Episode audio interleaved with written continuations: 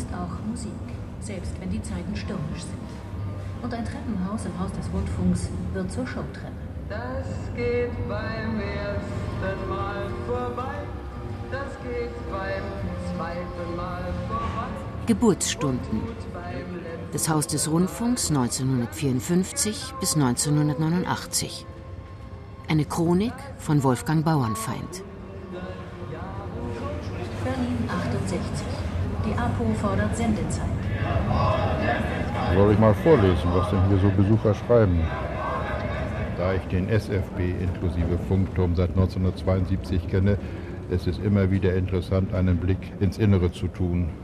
Als Zeitzeuge der langen Zeit des Schweigens und des Wiedererwachens wünsche ich dem Haus und den Sendeleuten eine ungetrübte Zukunft. Eine Dame aus Hachenfelde.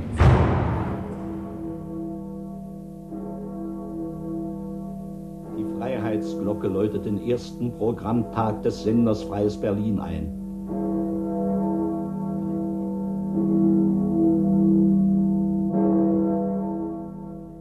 Hier ist der Sender Freies Berlin mit seinem ersten Programm.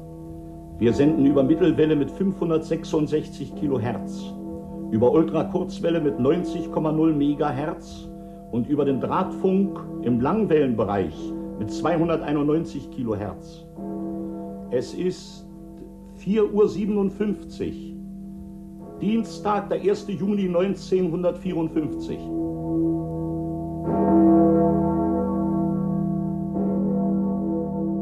Der 1. Juni 1954 ist ein regnerischer Spätfrühlingstag. Dauerniederschläge werden erwartet und höchstens 18 Grad plus, laut der Wettervorhersage des Meteorologischen Institutes der Freien Universität Berlin. Ungemütlich also soll es heute werden. Die Menschen, die früher Morgenradio hören, sind plötzlich hellwach, als sie im Ätherrauschen ein neues Sendezeichen hören. Es klingt irgendwie nach Beethoven, und der Musikexperte weiß sofort Beethoven Egmont Ouvertüre. Die Stimme, die zu ihnen spricht, ist aber allen bekannt. Es ist die Stimme des Rundfunkpioniers Alfred Braun, der jetzt mit 67 Jahren als Gründungsintendant des neuen Senders sein erster Ansager ist.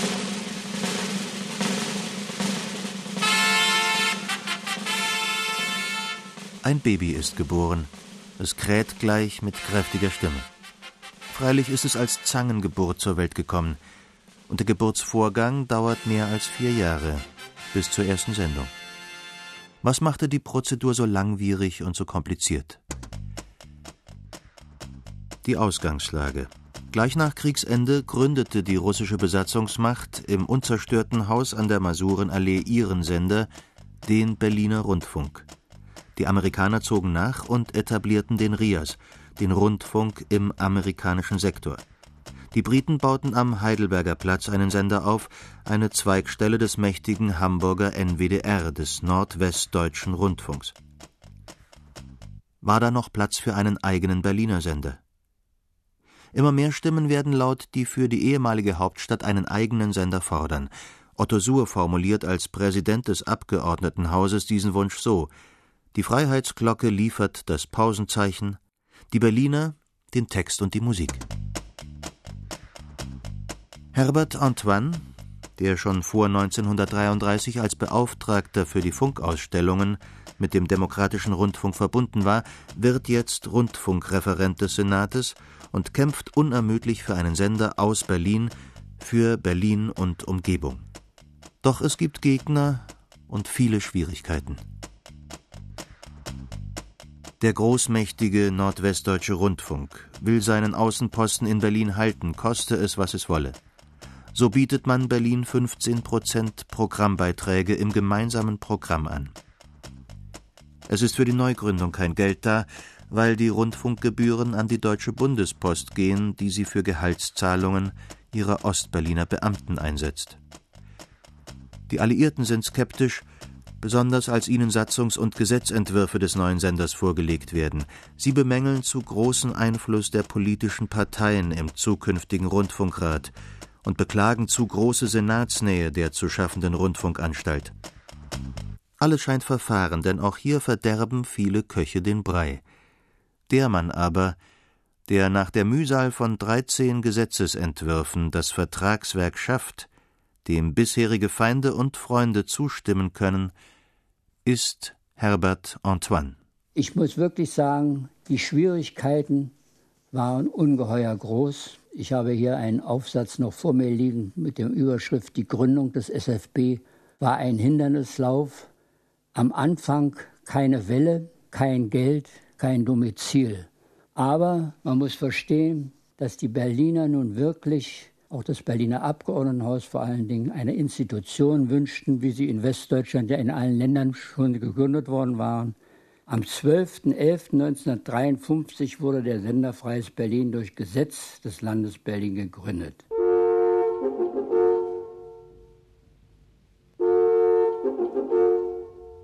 Am Anfang muss improvisiert werden. Circa 50 Prozent des Programms kommen nach wie vor vom NWDR, die andere Hälfte muss nun der SFB produzieren. Eine dankbare Aufgabe, denn die Stadt hat ja was zu bieten. In den nun folgenden 20 Minuten, verehrte Hörerinnen und Hörer, wollen wir Ihnen einen kurzen Eindruck von der Festaufführung anlässlich der Eröffnung der Berliner Festwochen 1954 im Schillertheater Man soll mit der Ankündigung großer Ereignisse vorsichtig sein. Vor guten fünf Wochen, genau am bin ich um den Heidelberger Platz gefahren, habe mein altes Stahlhaus aus dem Keller geholt. Und ich muss sagen, zum Radfahren muss man geboren sein. Ich bin und warteten und dicht an der Sektorengrenze am Brandenburger Tor auf den Einsturz der gewaltigen Kuppel. Warteten mit den Journalisten, mit den Kameramännern, mit den Mikrofonen. Und Sie hören einen Ausschnitt aus der Faustaufführung. Wie stehe ich das nur durch. Ich kann sagen, Sie haben es großartig durchgestanden und ich hoffe, Sie werden auch der Erste beim Sechstagerennen ab Freitag sein. Oje, oje. Wiedersehen. Gut, Wiedersehen.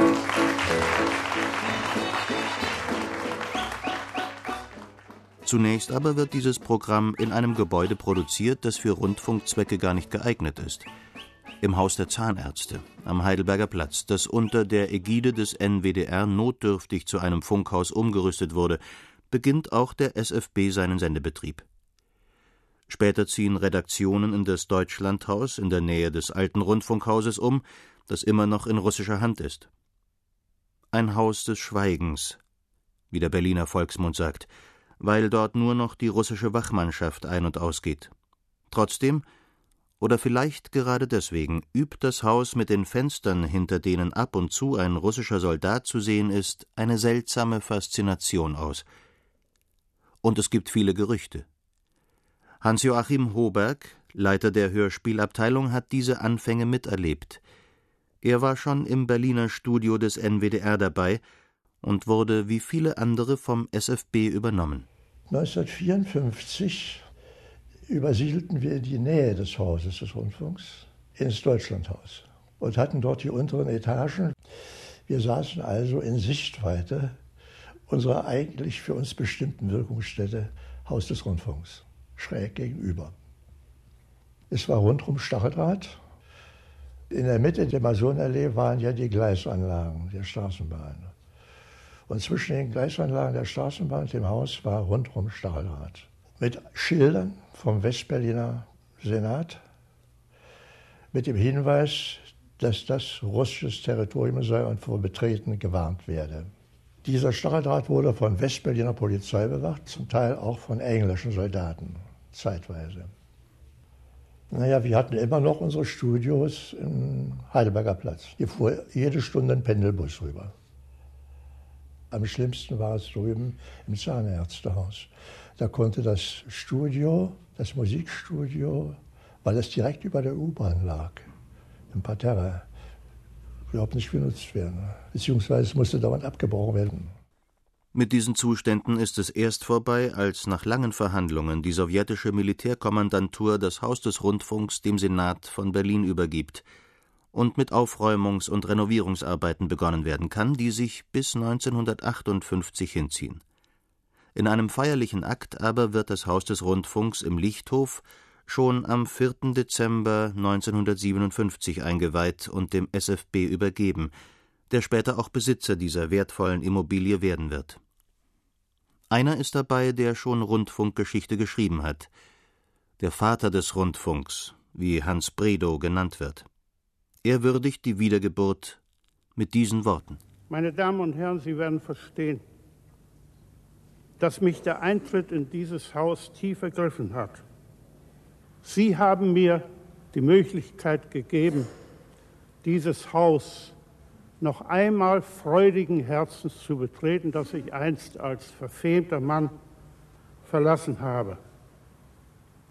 Dafür danke ich Ihnen herzlich und wünsche dem Sender Freies Berlin viel Erfolg.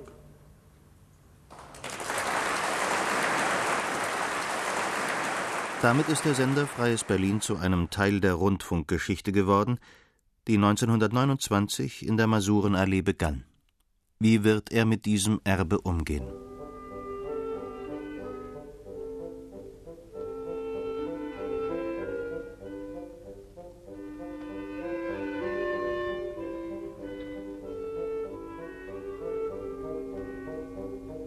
Johannes Brahms Serenade für Orchester Nummer 1 D-Dur Opus 11 Großes Berliner Rundfunkorchester dirigiert von Walter Lutze aufgenommen am 6. April 1943 im Haus des Rundfunks Saal 1 und damit die erste Stereoaufnahme der Weltgeschichte.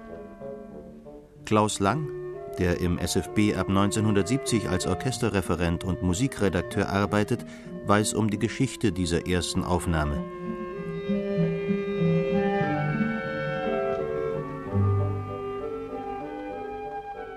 Die wichtigste ist diese erste vom April 1943 und auf dem Karton stand unten nur Lutze, es stand kein Orchester, ich kannte den Dirigenten nicht und wir haben geforscht und gesucht und dann haben wir rausgekriegt, dass das Walter Lutze war, denn der äußert sich auch in der Aufnahme zu Wort. Den können Sie hören. Der sagt, weiß ich was, Rondo oder kurze Ansprache an das Orchester, das hört man.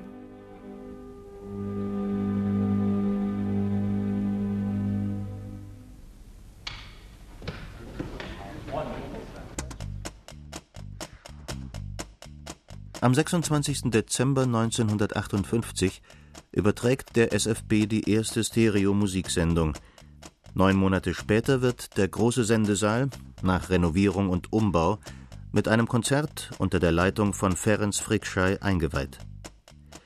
Die Trümmerwüste wurde entrümpelt, Saal und Bühne einmal umgedreht, mit ansteigenden Sitzreihen versehen und erstrahlte jetzt im neuen Glanz. Besonders stolz ist man auf die Akustik. Sie sei auf jedem Platz gleich gut. Optimale Zuhörbedingungen für etwas mehr als 1000 Besucher, die besser seien als in der Philharmonie. Versichern Sachkundige noch heute stolz. Der Sendesaal war ein großer Müllhaufen, furchtbar anzusehen. Man dachte, das kriegt man ja nie wieder hin. Erinnert sich Hans-Ludwig Feldgen, Tonmeister und ein Pionier der Stereophonie. Und dieses Konzert haben wir schon Stereo aufgenommen. Da waren wir alle stolz drauf. Aber die Leute mussten nach wie vor ihre beiden Empfänger dahinstellen und dann gab es sehr lustige Sendungen eigentlich, wo wir sagten, jetzt rauscht es nur links und rechts und es gab technische Signale. Jetzt muss das Signal in der Ferne verschwinden und die Leute haben sich sehr darüber amüsiert. Aber die Industrie bot erst Stereoempfänger an, wo man also Stereo empfangen konnte mit einem Fänger.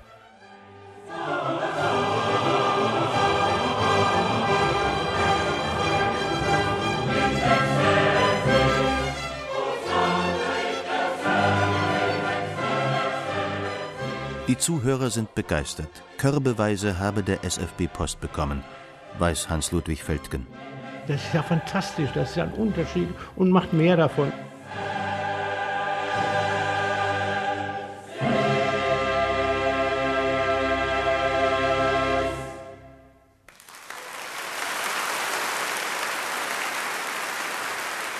Bei der Funkausstellung 1963 geht der SFB in die Offensive. Auch die anderen Sendeanstalten der ARD sollen von dem neuen Aufnahmeverfahren überzeugt werden. Bei der Funkausstellung kam also der SFB als Vorreiter der Stereophonie und hat fleißig Sendungen gemacht hier. Und dann gab es am Ende der Funkausstellung eine große Pressekonferenz mit allen Intendanten der ARD. Und diese Pressekonferenz war eine Katastrophe, was die Stereophonie anfing. Alle große Zurückhaltung, machen wir vorläufig noch nicht. Und die Leute wollen das vielleicht gar nicht und wie auch immer. SFB kann noch ein bisschen diskutieren. Und ich muss Ihnen einen Satz aus der Presse vorlesen. Industrie- und Fachpresse waren nach dieser Pressekonferenz empört. Konkrete Fragen der Anwesenden versuchte man mit leicht hingeworfenen Bemerkungen abzutun. Die Hörer aber wünschen sich sofort stereophone Sendungen, bis sie schließlich nicht mehr die Ausnahme, sondern die Regel sind. Orchesteraufnahmen im Sendesaal gehören zum Alltag und Experimente mit verschiedenen Mikrofonaufstellungen. Bei einer dieser Proben geschieht etwas gänzlich Unerwartetes. Ich gucke hier nochmal auf das Datum. Das war wohl am 30.03.1960. Der Zeitungsausschnitt hier im Kurier und auch im Telegraph. Die schreiben Deckeneinsturz, völliger Schwachsinn. Es sind die Reflektoren runtergefallen. Der Toningenieur und Tonmeister, der damals Dienst hatte, war Dr. Plenge. Ortstermin. Hoch über dem Sendesaal und über der Decke. In schwindelnder Höhe.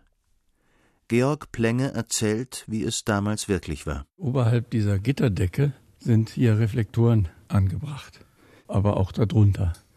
Und das Ereignis, um das es ging, war, dass diese darunter hängenden Reflektoren runterfielen.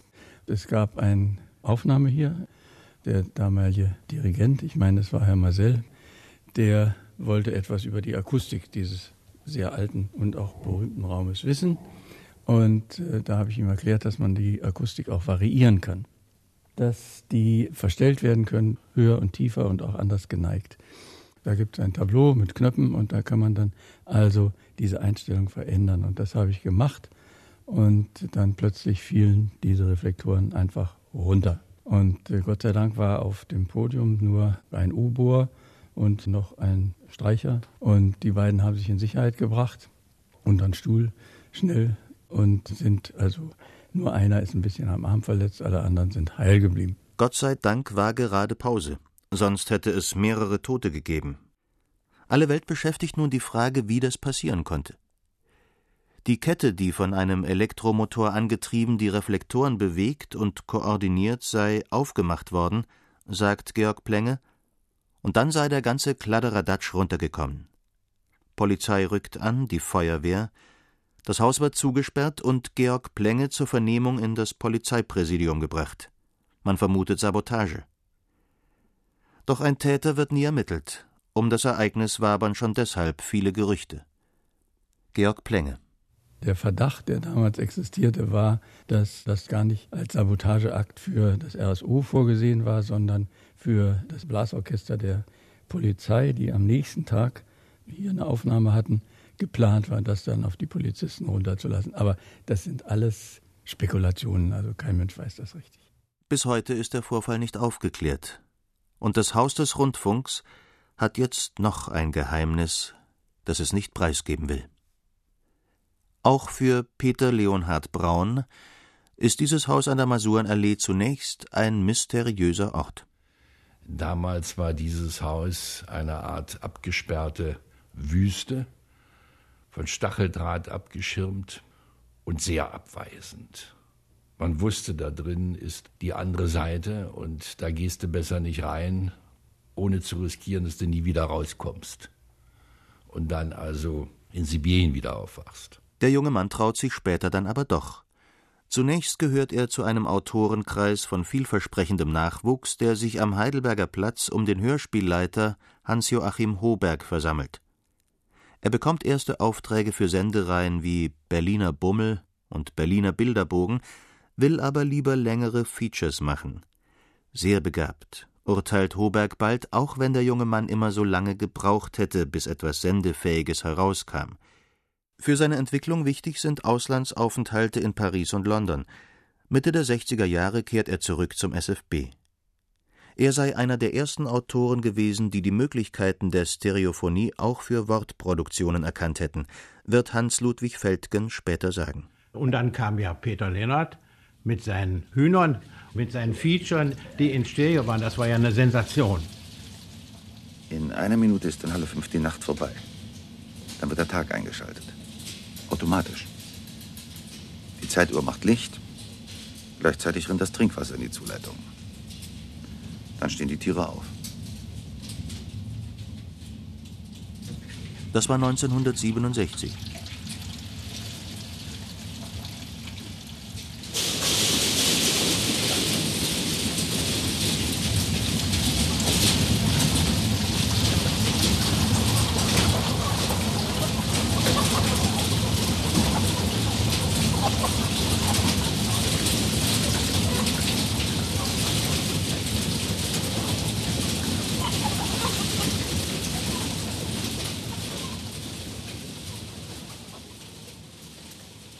Sendung erregt auch außerhalb Aufsehen und wird von vielen deutschen und ausländischen Rundfunkanstalten übernommen. Mit vier weiteren Features wird Peter Leonhard Braun zum Vorbild für die nachdrängenden jüngeren Autoren. In einer Sendung von 1969 mit dem bezeichnenden Titel Mit den Ohren gaffen gibt er Rechenschaft über seine Stereoversuche. Ich konnte zum ersten Mal einen akustischen Raum vorstellen und einsetzen – der Hörer hört also nicht mehr aus diesem gewohnten kleinen Monoloch, sondern er ist jetzt beinahe mit dabei. Es kommt ganz anders zu ihm rüber. Sondern Stereophonie sind drei Dinge. Es ist erstens Raum, zweitens die Simultanität von Schallquellen. Ich kann also gleichzeitig mehrere Stimmen oder Musik und Wort einsetzen. Und drittens das Differenzierungsvermögen, das die Stereophonie hat. Ich kann hier jetzt einen Volksauflauf hinstellen und das ist kein Gebrabbel mehr, das ab acht Stimmen ein Brei wird, sondern es ist wirklich eine bedrohliche Masse, die ist da. Und hier war der Weg für uns Dokumentarleute natürlich. Wir mussten in die Außenaufnahme gehen. Wir mussten also, und es war am Anfang sehr schwer, denn wir hatten nur ein Seriengerät, das war noch netzabhängig, und wir haben für jede Aufnahme bis 70 Meter Kabel ausrollen müssen. Wenn man also nun noch weitergeht, dann habe ich mir überlegt, müsste es möglich sein, fast einen akustischen Film herzustellen. Dass ich also eine akustische Erzählung so darbiete, dass sie sich selbst trägt und ich nun fast kein Wort mehr brauche. Da ist es, das Wort vom akustischen Film. Eine Zauberformel, die auch eine neue Denkweise der Radiomacher umschrieb. Man geht hinaus, man geht zum Leben und bleibt nicht im Studio hocken.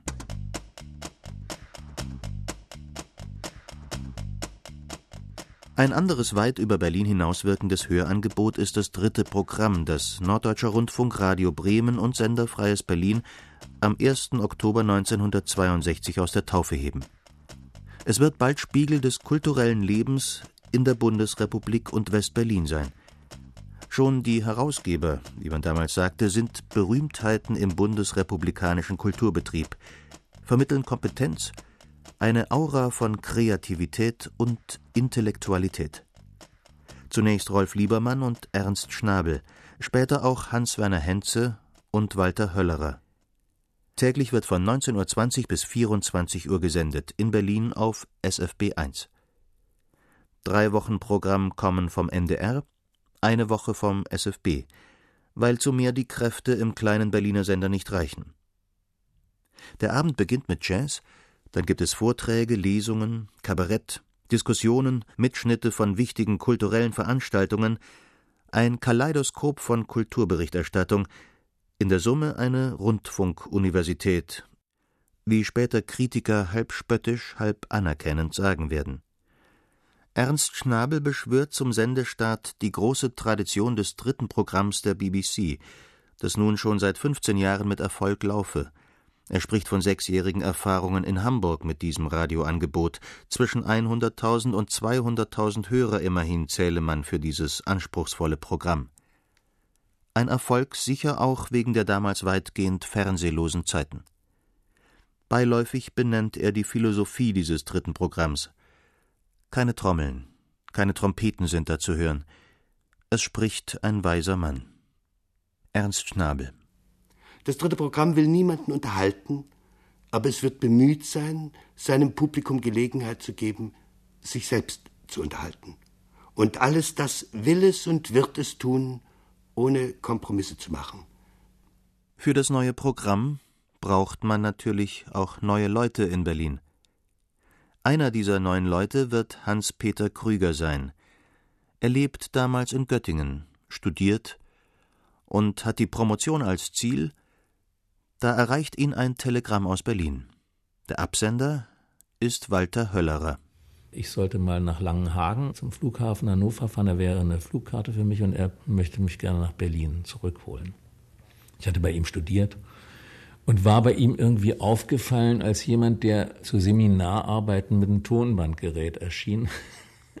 Und da sagte der, als jemand gesucht wurde, der so ein Programm aufbauen könnte, das macht Krüger, ja. Damals war das so, das gab so eine Art Netzwerk um Höllerer herum, was dann auch unser Programm wieder befruchtet hat. Erste Strukturen werden erkennbar. Wir haben die Wochen unter ein bestimmtes Motto gestellt. Für mich immer das schönste Beispiel in der Einbahnstraße. Walter Benjamin. Das war 1964, glaube ich, als gerade die ersten Bände erschienen waren, von Adorno herausgegeben und Walter Benjamin eine absolute Ungröße war. Haben wir eine ganze Woche Walter Benjamin gemacht mit Peter Sondi. Hinzu kommen Programmschwerpunkte über Kafka und Proust, deren Bücher in der DDR damals nahezu unbekannt waren und die jetzt im dritten Programm gelesen und diskutiert werden. Tagungen der Gruppe 47 werden ausschnittweise gesendet und tragen zur Politisierung des Programms bei. Hans-Peter Krüger. Und auch durch unser eigenes Zutun natürlich. Wir waren sozusagen vollständig überzeugt, dass da was geschehen muss und haben das dann auch zugelassen. Bei Beschwerden im Rundfunkrat oder in der Programmdirektion stärkt der Herausgeber Ernst Schnabel den Redakteuren den Rücken. Man war ja selbst nun festangestellter Redakteur des SFB. Das heißt, man hatte auch seine Verpflichtung, den Paragraphen 3 der SFB-Satzung zu erfüllen, die da also relativ streng von Ausgewogenheit in allen Teilen des Programms und so weiter spricht.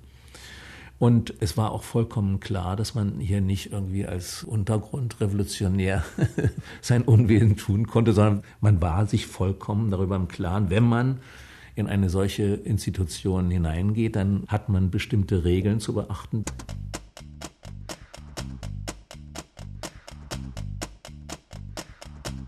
Wie sehr man sie zu beachten hat, weiß der gelernte Journalist Franz Barsig, der 1968 zum Intendanten des SFB gewählt wird.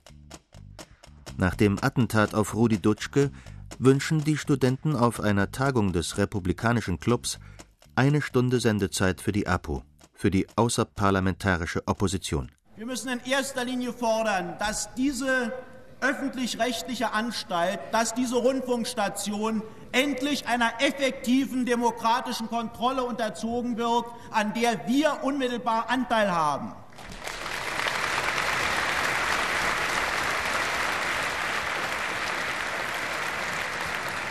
Wir verlangen als Gegengewicht gegen die universelle Manipulation in dieser Stadt, als Gegengewicht gegen das, was der Springer-Konzern Tag für Tag anrichtet und in Anbetracht unserer wachsenden Stärke eine Stunde Sendezeit im SFB täglich. Im Haus des Rundfunks wird daraufhin der Belagerungszustand ausgerufen, der Wochen andauern wird. Angelika Gutzler tritt in diesen Tagen ihre Stelle als Praktikantin für die Ausbildung zur Tontechnikerin an. Ich war unglaublich stolz dass ich jetzt zu den Leuten rein durfte, die Radio machten und HDR und Haus des Rundfunks und das war, ich war ganz aufgeregt. Und bin aus dem Bus ausgestiegen und zum HDR Haupteingang gelaufen. Und da war das Tor vergittert. Also so ein altmodisches Scherengitter war davor, vor den Glasscheibentüren. Und guckte dann ganz, bin die Treppe rauf und siehe da, in diesem Scherengitter war ein ganz kleiner Durchgang und hinter dem Scherengitter standen ja wohl der Pförtner und eine Wachperson, die genau geprüft haben, wer da in das Haus reingeht. Hab das einfach so hingenommen, bin dann in dieses Personalbüro und wurde dann durchs Haus geführt vom technischen Leiter. Und da fiel mir auf, dass auf den Fluren dicke graue Schläuche lagen naja, also erst kümmert man sich mal um die neue Arbeit und die Leute da. bis man sich dann traut zu fragen, äh, was liegt hier eigentlich auf dem Fußboden? Was ist denn das Merkwürdiges? Also ich hatte Feuerwehrschläuche auch noch nie gesehen. Und dann sagte man mir, ja, die lägen da, weil wir demnächst überfallen würden und dann müsste man da äh, so wie Wasserwerfer an der Pforte einsetzen. Was noch war, es liefen äh, durch die Gänge Polizisten mit Hunden. Und ja, ein Hund in so einem Funkhaus ist ja schon was Komisches. Also auf Nachfrage wurde mir dann erklärt, im alten Saal 2, einem großen Studio, säße eine Mannschaft mit Hunden, also eine Hundestaffel. Ob Paranoia oder nicht, die Situation spitzt sich zu. Nach vergeblichen Verhandlungen eines Rundfunkkomitees unter Führung von Hans Magnus Enzensberger im Haus des Rundfunks mit dem Intendanten beschließen die Studenten den Marsch in die Masurenallee zum Funkhaus. Es ist der 15. April 1968, 22 Uhr. Die Scherengitter am Eingang sind schon wieder ausgefahren. Ein massives Polizeiaufgebot marschiert auf. Davor staut sich die Masse. Die Polizei bittet um Aufmerksamkeit für die Durchsage an die versammelte Gemeinde. Intendant Barsig. Ich wiederhole, Intendant Barsig ist bereit, eine Delegation von drei bis fünf Personen in seinem Dienstgebäude zu empfangen. Ein Augenzeuge ist Matthias Greffrath, der später im Kulturprogramm des SFB arbeiten wird.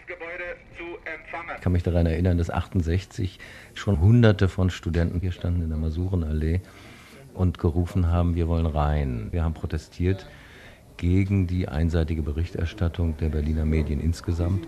Und Barsig kam als ein traditioneller Sozialdemokrat in diese Situation hinein.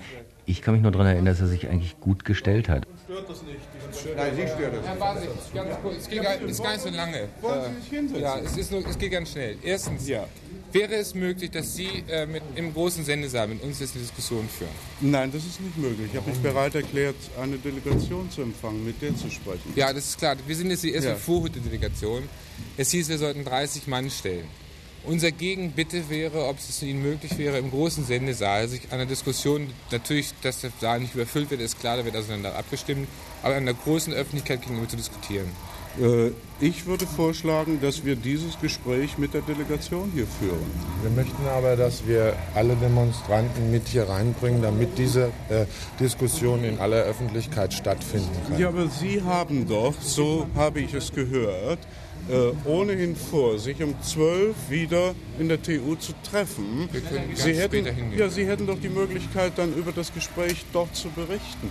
Ja, nun äh, ist natürlich schöner, wenn wir die Diskussion nicht nur mit irgendwelchen Vertretern machen, sondern wenn wir die Möglichkeit hätten, dass, wir, dass die auch direkt, die Studenten, die wir nur vertreten, mit ihnen diskutieren können. Außerdem Wäre es denn möglich, dass sie in die TU kommen? Nein, das kann ich nicht.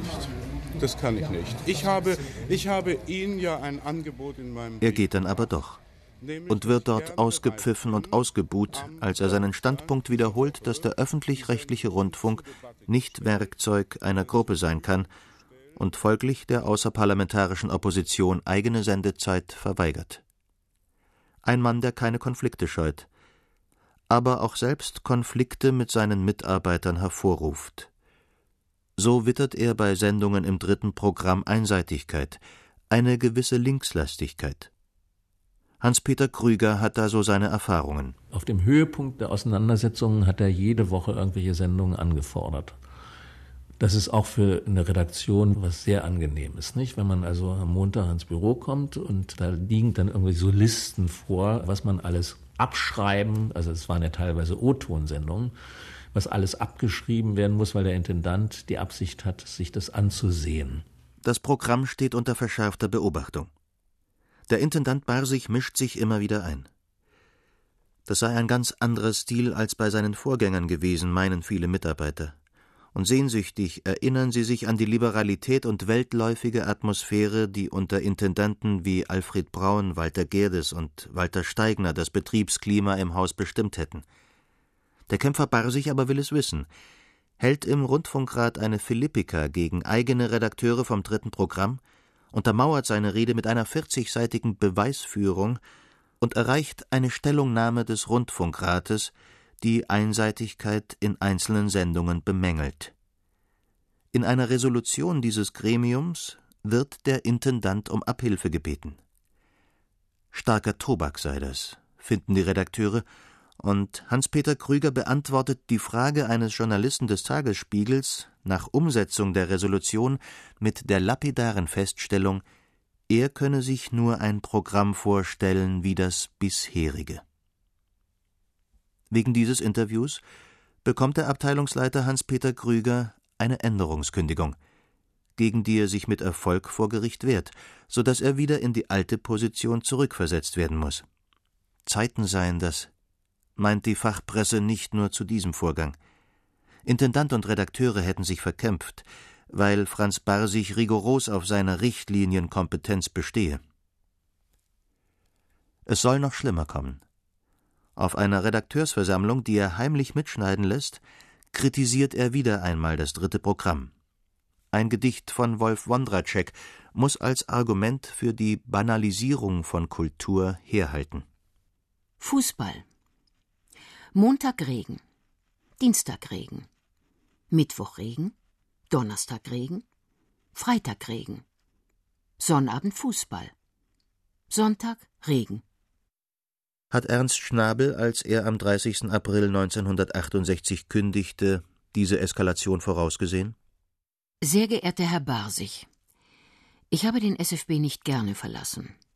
Es ist auch kein Spaß, jetzt schon zu wissen, dass alles, was ich hier gemacht habe, nun kaputt geht. Ich bin ein alter Seemann. Ich habe mein bisschen Lebensmoral auf dem Segelschiff gelernt. Ich kann einfach nur in reiner Luft arbeiten. Ich bin so. Es hat sich infolgedessen noch niemals einer wünschen müssen, mich loszuwerden. Ich war solchen Einfällen mit der Erfüllung stets um wenigstens einen Tag voraus. Hey, hey, hey, hey, SF Beats. Pfeifenlang on the air. 18.30 18 Grad in Berlin. Mein Tuning Dieter Grossmann. Eine ganze Stunde Beats und Tipps dazu. Und das ist die Beat-Meldung des Jahres. Der Deutsche Kanarienzüchterverband hat bekannt gegeben, es ist ihm gelungen, einen Kanarienvogel mit Beetelmähne zu züchten.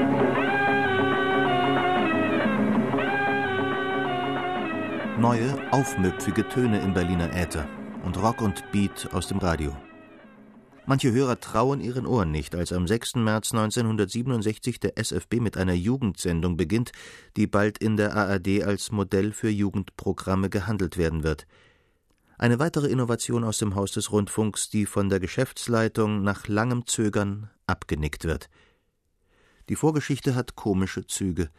Susanne Fial, damals Leiterin des Jugendfunks, muss Männerherzen gewinnen. Der Jugendfunk bestand aus zweimal 15 Minuten um 15 Uhr mit so herrlichen Themen wie die Jugendzeit von Herrn von Brentano oder das deutsche Pferd. So und äh, es war immer am Montag Programmkonferenz Hörfunk. Und in dieser Programmkonferenz nahm ich mir den Mut, obwohl alles sehr mitleidig lächelte und sagte, man könnte ja auch mal ein richtiges Jugendprogramm machen, zum Beispiel wie dies.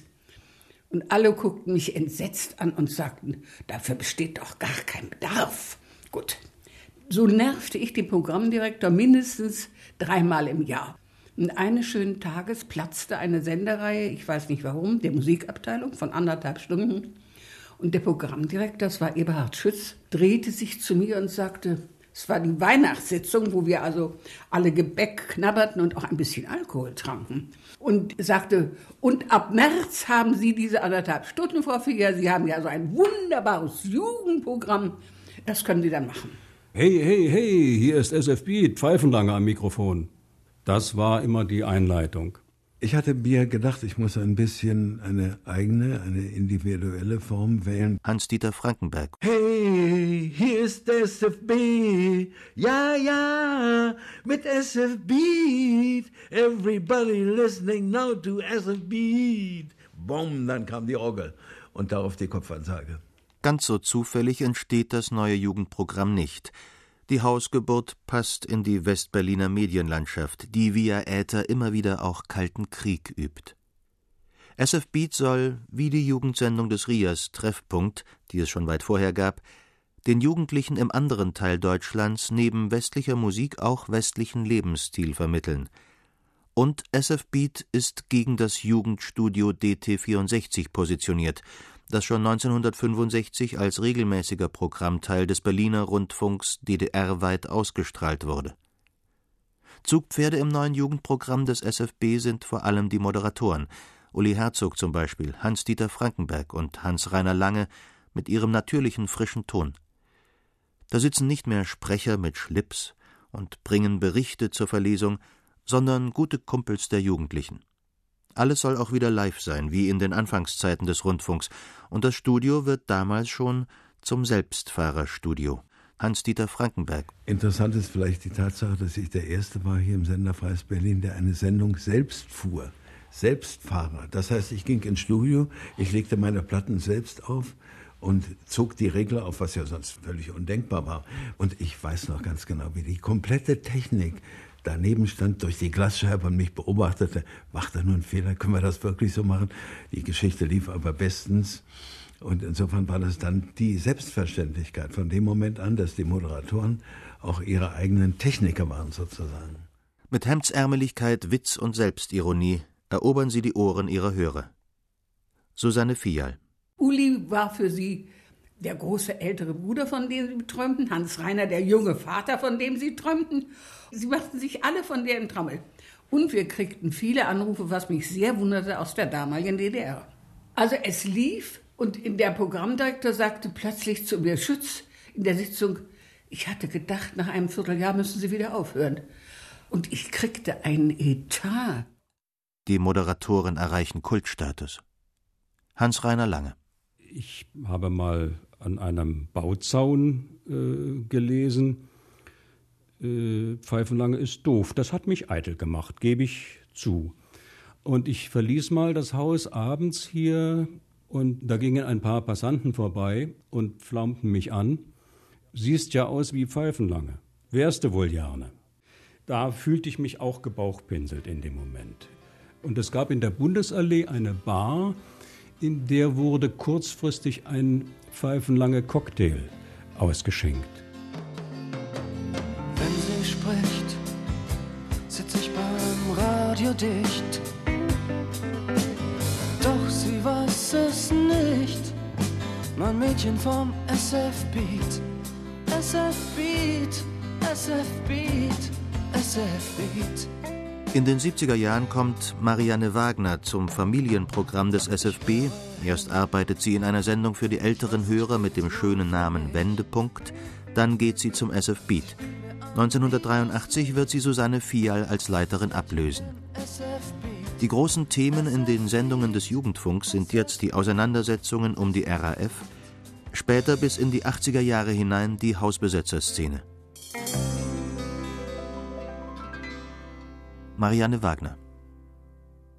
Es wurde dann allerdings schwierig Mitte der 70er Jahre, als diese ganze Bewegung mit den Hungerstreikkomitees für die inhaftierten RAF-Verurteilten begann. Also da wurde dann auch der Umgang der Hörer mit uns sehr viel aggressiver. Ich erinnere mich, dass wir in einem Jugendfreizeitheim eine Live-Sendung machten und der Reporter damals sich das Mikrofon entreißen ließ, wofür er aber gar nicht konnte. Es war einfach eine Übermacht da. Jedenfalls wurde da eine Minute lang eine Erklärung verlesen, die auch über den Sender lief. Es war katastrophal und man war in der Zeit eigentlich immer am Rande der Einstellung dieser Sendung.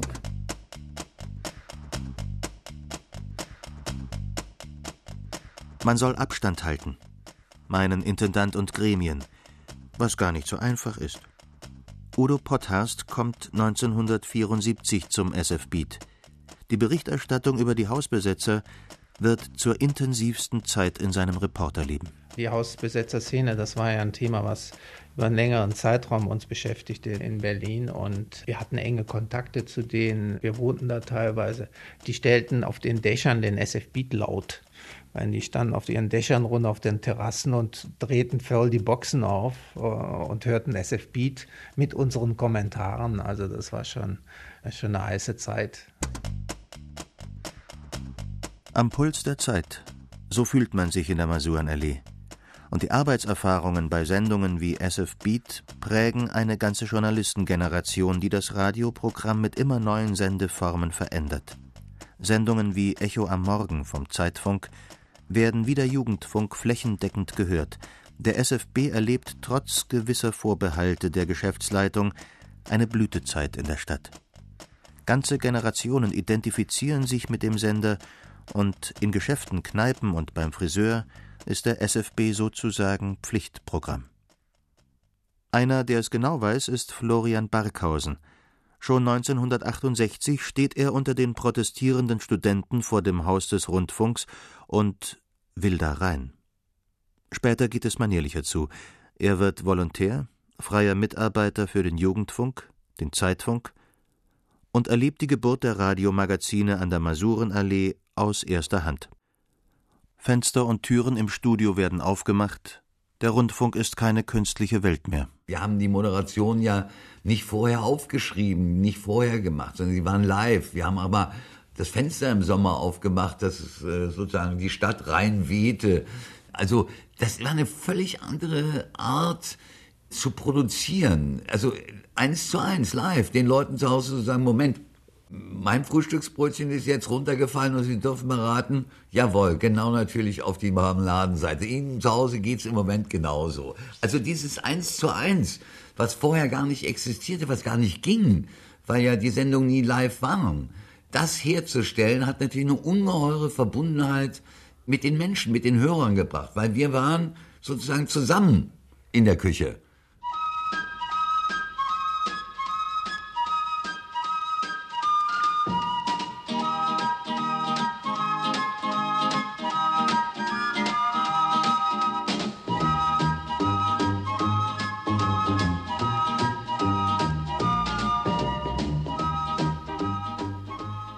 Ist 6.05 Uhr, hier ist der Sender Freies Berlin mit dem Echo am Morgen. Mit dem Amtsantritt des Intendanten Wolfgang Haus im Jahr 1978 beginnt eine besonders glückliche Zeit im Haus des Rundfunks. Euphorisch sprechen die einen vom Radio Frühling, die anderen nüchterner von einer Programmreform. Mit der Gebührenerhöhung vom Januar 1979 haben auch kleine Sender mehr Programmmittel – die Angebote des SFB werden neu geordnet, neue Sendungen aufgelegt, mit der Welle SFB 3 wird eine neue Kulturschiene eingeführt. Nach dem Ende der Zusammenarbeit mit dem NDR für das dritte Programm im Jahre 1972 hatten die Kultursendungen keine Heimat mehr. Sie wurden als SFB 23 in das erste Programm überführt und erreichten in der Stunde vor Mitternacht nur die Eingeweihten des Kulturlebens. Hier ist Abhilfe also besonders nötig. Wolfgang Haus kennt sich in den Berliner Rundfunkverhältnissen bestens aus. Schon 1965 wurde er in den Rundfunkrat gewählt, später zum Vorsitzenden des Gremiums bestimmt. Ja, wir hatten schon früh auch im Rundfunkrat damit begonnen und ich habe bewusst einen Schwerpunkt bei dem Hörfunk gesetzt und habe von Anfang an auch in mir selber immer die kleine Wahrheit getragen. Am Anfang war das Hören und dies als Hintergrund haben wir mehrere Programme gestaltet, haben die bekannt gewordene dann Klassik zum Frühstück eingeführt, ein Journal in drei am Nachmittag, Zeitpunkte, eine Sendung, die ganz ungewöhnlich am Vormittag Themen aufgriff, die sonst nicht im Radio vorkamen. Und jetzt im Rückblick sieht das aus wie eine große Tat. Ich empfand es als eine gelungene Pflichtübung und habe Freude daran gehabt, dass sich das dann auch halten und bewähren konnte. So abgeklärt sehen das die Mitarbeiter von damals nicht. Radio Frühling, das ist für viele nicht Pflicht, sondern Kür. Und die spannendste Zeit in ihrem Berufsleben im Haus des Rundfunks. Die Schleusen sind geöffnet. Und die Macher sollen jetzt beraten, diskutieren, bestimmen. Man trifft sich flurüberschreitend, ressortüberschreitend, Gute Zeiten für Fantasie und Kreativität. Marianne Wagner. Das hat wirklich Spaß gemacht. Da konnte man vollkommen frei, ohne Einschränkungen, sich Sachen ausspinnen, die man dann ins Plenum gab. Zum Beispiel eine neue Frauensendung, die Zeitpunkte. Birgit Ludwig und Magdalena Kemper hatten im SF Beat angefangen, jetzt gehören sie zu der Runde, die sich um eine Sendung für Frauen kümmern soll. Also ich fand, das war wirklich ein Aufbruch und zwar eben nicht nur, dass unten sich welche Gedanken gemacht haben, wir müssten mal was anderes machen, sondern dass die Leitung das massivst unterstützt hat und im Gegenteil gesagt hat, wir erfinden jetzt mal neu, wir erfinden das Rad mal neu und es ist wirklich auch gelungen. Boah, toll, jetzt machen wir neu. Ja, und dann haben wir da angefangen und wurden natürlich mit äh, ganz vielen Themen von außen bestückt und viele Sachen, die vorher noch nie im Radio überhaupt Thema waren, waren es auf einmal. Der ganze Bereich Frauenhäuser, Gewalt, äh, dass Kinder geprügelt werden. Das wussten alle, aber darüber wurden keine Beiträge gemacht. Es fängt ganz harmlos an. Am 3. April 1979. Von 10 bis 11 Uhr auf SFB 2.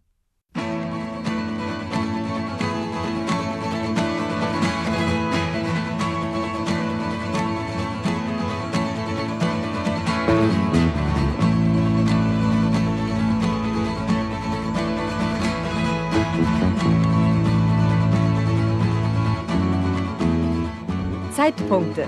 Eine Sendung des Familienprogramms.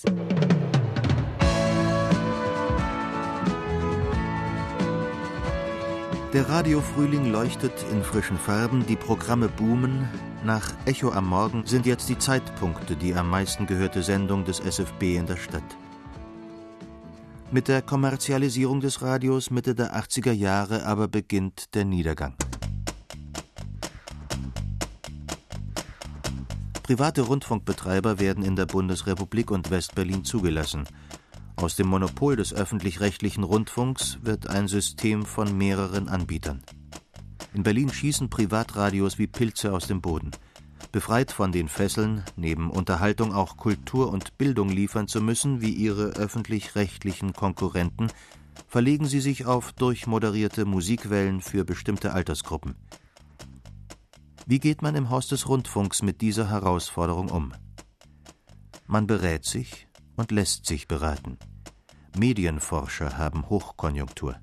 Ihr Patentrezept sind Tagesbegleitprogramme, mit denen man den Privaten die Stirn bieten könne. Alles soll durchhörbar sein und eine gewisse Anmutung haben, die für manche Hörer allerdings schnell zur Zumutung wird. Die Reformitis bricht aus, wie viele Mitarbeiter kritisch meinen. Aber am Quotenhimmel zeigt sich kein durchschlagender Erfolg. Im Gegenteil. Die Radioprogramme des Senders verlieren weiter Hörer.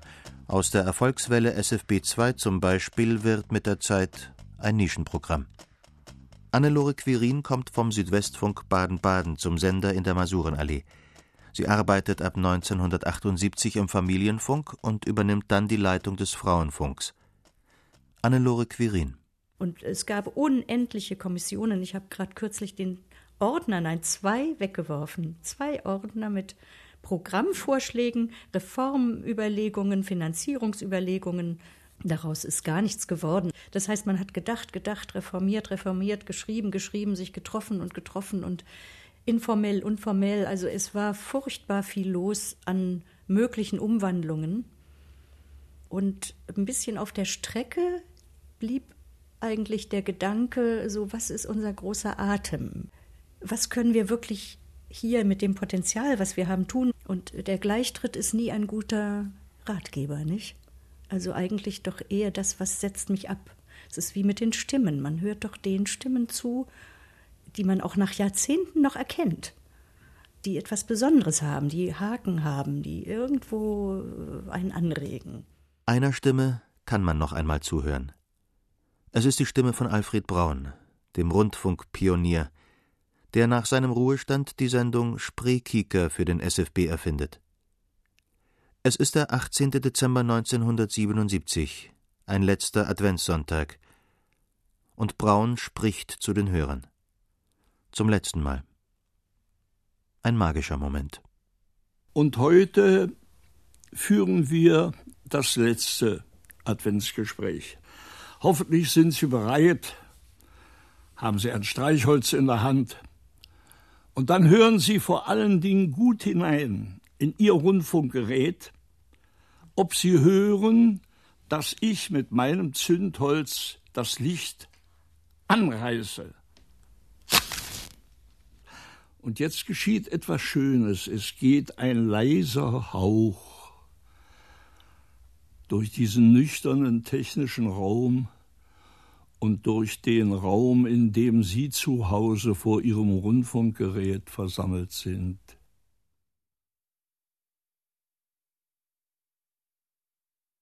Geburtsstunden. Das Haus des Rundfunks 1954 bis 1989 Eine Chronik von Wolfgang Bauernfeind. Erzähler Ulrich Nöthen. Es sprach Uta Halland. Ton Anja Bause Wenke Decker und Kaspar Wollheim. Archivberatung Christian Collett. Regieassistenz Fabian Schnedler. Regie der Autor. Eine Produktion der Featureabteilung des Rundfunk Berlin-Brandenburg 2008.